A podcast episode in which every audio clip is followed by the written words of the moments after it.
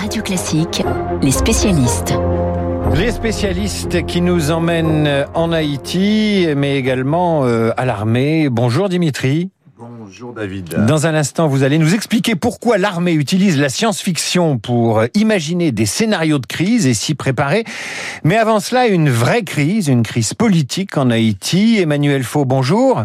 Bonjour David, bonjour à tous. Vous revenez ce matin, Emmanuel, sur l'assassinat de Jovenel Moïse. Il était le président d'Haïti jusqu'à sa mort dans la nuit de mardi à, à mercredi. L'île est évidemment sous le choc. Et on se demande, Emmanuel, qui avait intérêt à tuer le chef de l'État? Alors écoutez, on, sait que le président Moïse était un président euh, controversé, homme d'affaires qui avait fait fortune dans la culture de la banane, élu en 2016, dont la réélection en février dernier était très discutée.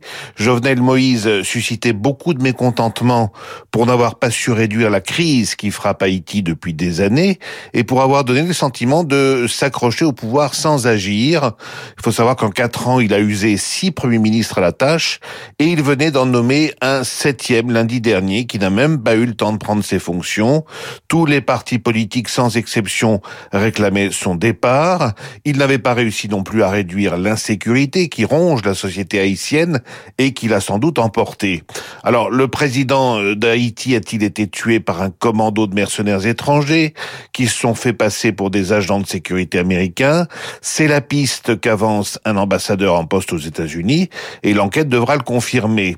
Mais qui et pourquoi l'hypothèse qui semble privilégiée par ceux qui connaissent bien Haïti est celle d'un crime commis par l'un de ces gangs qui prospèrent dans l'île sur les décombres justement de cette misère et, du chaos politique.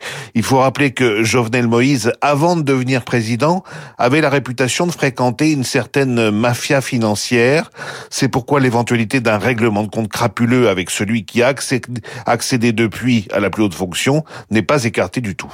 En tout cas, illustre le niveau de violence qu'a atteint la, la société haïtienne. Ben oui, hélas, euh, parce que Haïti est devenu, euh, on peut dire, le royaume des gangs qui ont mis le pays en coupe réglée, des gangs qui tirent leurs revenus des enlèvements contre rançon, qui se multiplient. Souvenez-vous d'ailleurs de ces deux religieux français enlevés avec cinq religieux haïtiens en avril dernier. Tous ont été libérés depuis. L'insécurité est telle que certains quartiers du sud de la capitale Port-au-Prince sont la chasse gardée des groupes armés inaccessibles même pour les Haïtiens lambda. Et comme l'État s'est pratiquement effondré dans ce pays, qui est l'un des plus pauvres du continent américain, frappé en 2010, vous en souvenez, par un terrible tremblement de terre, eh bien la corruption a le champ libre et elle accentue le fossé entre la grande majorité de la population qui n'a plus confiance dans ses représentants et une élite totalement hors sol. C'est pourquoi la plupart des réactions euh, internationales depuis hier mettent en avant l'urgence de nouvelles élections. Jovenel Moïse avait l'ambition de faire entrer Haïti dans les institutions internationales, mais il a été rattrapé par le désordre politique et l'insécurité de son pays. Il y a une, une malédiction euh, d'Haïti. Euh, merci euh, Emmanuel Faux. Dimitri, nous vivons, on vient de le voir, dans un monde instable, c'est le moins qu'on puisse dire, un monde en crise répétée.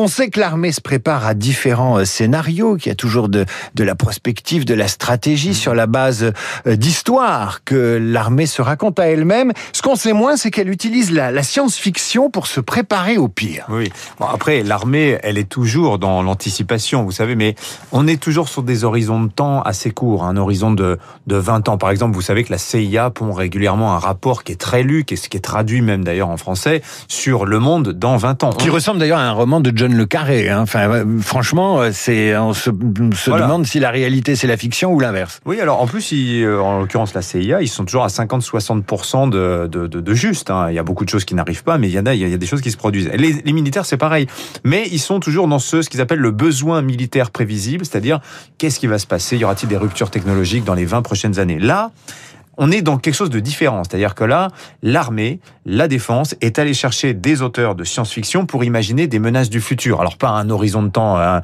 euh, en 3000, hein, mais sur des choses possibles dans 30, 40, 50 ans. Et ça donne des choses très intéressantes euh, que d'ailleurs on peut découvrir depuis hier. Une partie seulement des scénarios sur lesquels ont planché ces auteurs de science-fiction, c'est une espèce d'équipe qui a été constituée autour euh, de certains auteurs dont certains sont connus. Par exemple, Laurent Genefort, auteur de science-fiction français, quand vous connaissez la SF, vous connaissez Laurent Genefort. Euh, voilà, et donc ils ont travaillé. Je, je vous donne par exemple l'un de ces scénarios. C'est l'un des deux qui a été mis en ligne hier, parce que alors, je, je, vous expliquerai derrière que tous ces scénarios ne seront pas consultables. Il y aura des choses qui vont rester tamponnées, secret, défense, parce qu'on est sur des choses vraiment trop sensibles. Dites-nous, faites-nous peur un peu là. Alors par exemple, voilà, un des scénarios qui a été imaginé par euh, ces auteurs, ce collectif. On est sur une île qui s'appelle Grande Islande. Tous les, tous les noms sont inventés. Hein. On est en octobre 2045 et euh, une inondation géante survient sur cette île. Une crue dramatique parce qu'en plus les systèmes de rétention d'eau euh, a été piraté. Ça vous rappelle Colonial Capital, ce qui s'est passé sur ce, pipeline, euh, cet oléoduc aux États-Unis il, y a quelques il y a quelques semaines de ça. Hein.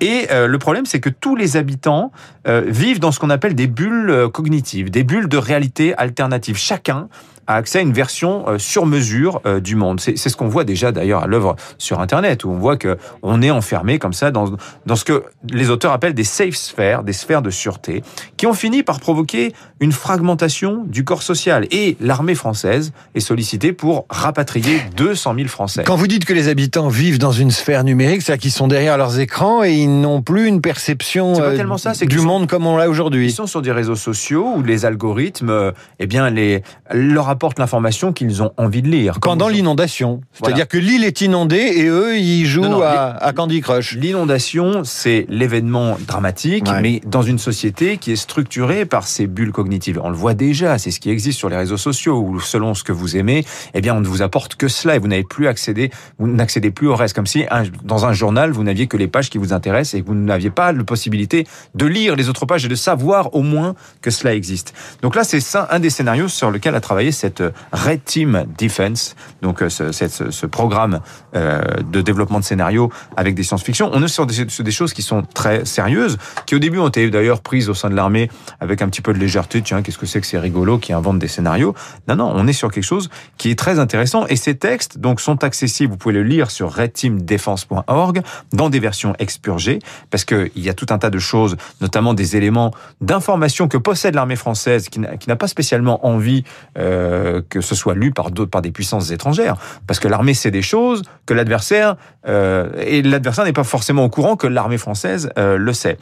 Euh, c'est intéressant ce travail-là parce que en fait, ça fonctionne comme ça. Les auteurs de SF pondent un scénario. En face, vous avez une équipe bleue Blue Team, qui elle, euh, faite de militaires, va devoir trouver, euh, imaginer une riposte à ces scénarios probables hein, ou possibles qui sont imaginés par les auteurs de science-fiction, ça, ça, les oblige, si vous voulez, à anticiper des menaces qui que l'armée aujourd'hui n'imagine pas.